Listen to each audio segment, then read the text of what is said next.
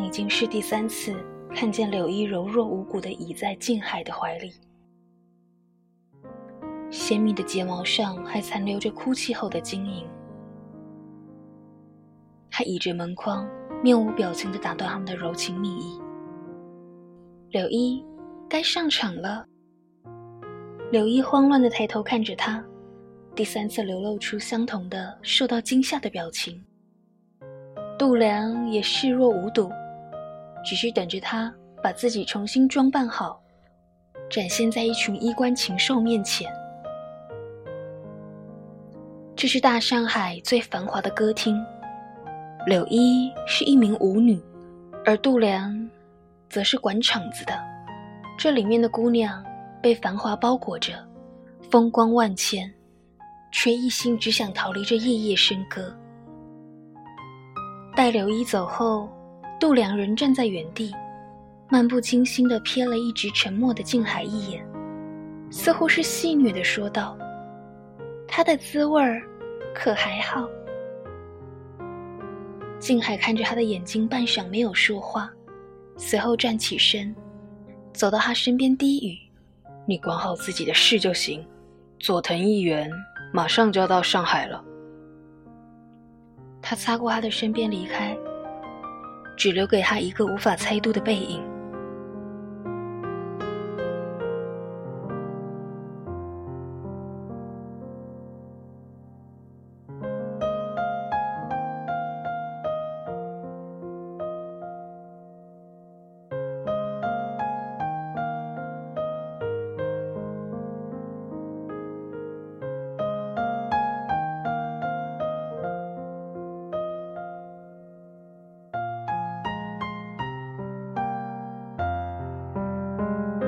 度良毫无波澜的面上隐隐有了破碎的裂痕，他心中也明白，哪个男人不爱女子的杨柳依依，而自己却独独没有那满腔柔情。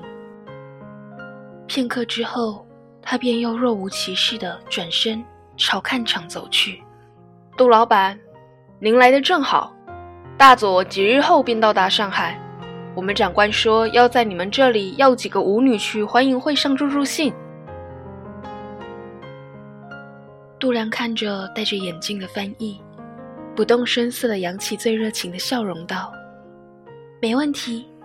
不知长官看上了我们这里的哪位姑娘？”一身整齐军装的日本男人指着舞台上的柳依，满意的笑起来。杜良眼中闪过一丝复杂。随后，便用殷勤的声音夸赞着男人的眼光好，并且保证一定会将柳依和其他十个姑娘按时送到。地下室只有一斗灯光，将整个黑暗照亮。度良与静海沉默地坐在桌子两边，直到度良依旧冷静的声音打破寂静。你怎么想？这是个好机会。可柳依什么都不懂。你去。不带一丝犹豫的命令，度良心中一滞，暗暗告诫自己，这只是个寻常的命令而已，只不过需要他付出一切代价去完成。好。度良不再看他，起身离开。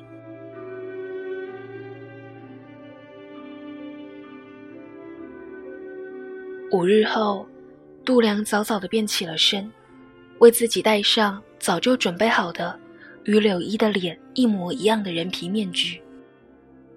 他双眼平静无波的看着镜子里的自己，换上了柳依的面孔。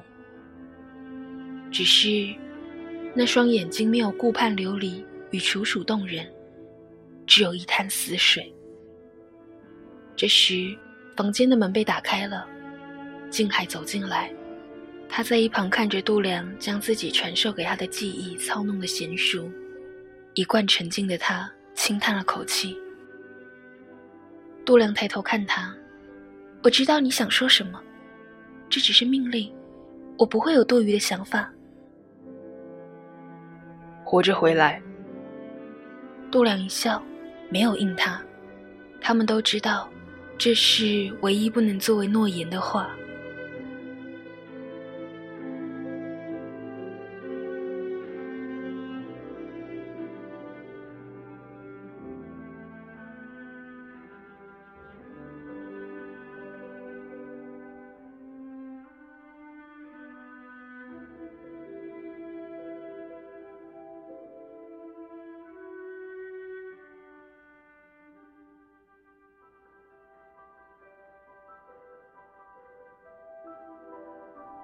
晚上的盛宴结束的很晚，度良被佐藤议员看中，点名要他陪他。度良在被他带走前，看到与他同来的十个女子，被那些军官们争夺，脸上陪着笑，眼中却有破碎的绝望。他一贯冰凉僵硬的心，竟也有几分松动。在繁华洋场上游歌三年。他自然比谁都明白这些日本人会怎样对这些卖笑的女子。他以为自己早已心凉，却灵了，还心生怜悯。只是不知这怜悯究竟是对他们，还是对自己。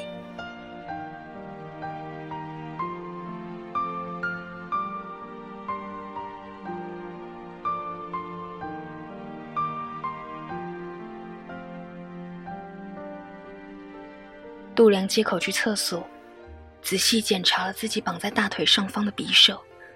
他从厕所里出来时，佐藤议员已经脱下了衣服，一脸淫笑的等着他。度良只觉得一阵恶心，却还是扬起最温柔媚人的笑容，依进男人的怀里。这也会是对男人最好的麻醉药。就在佐藤议员为度良神魂颠倒的时候，度良在他将手探进旗袍里之前，抽出了匕首，狠然决绝地插进他的背心，力道大的直穿心脏。佐藤议员只是发出了一声痛苦的巨大呻吟之后，便当场毙命。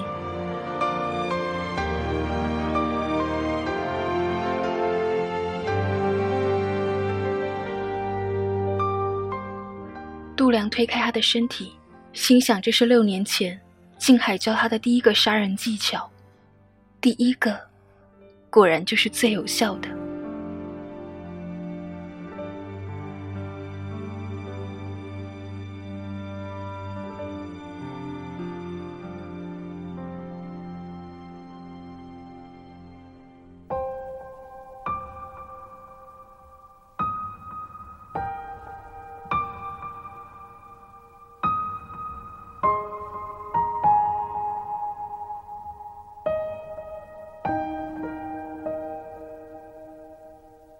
度良勾起一个冰冷的笑，他整理好自己的衣衫，从阳台离开。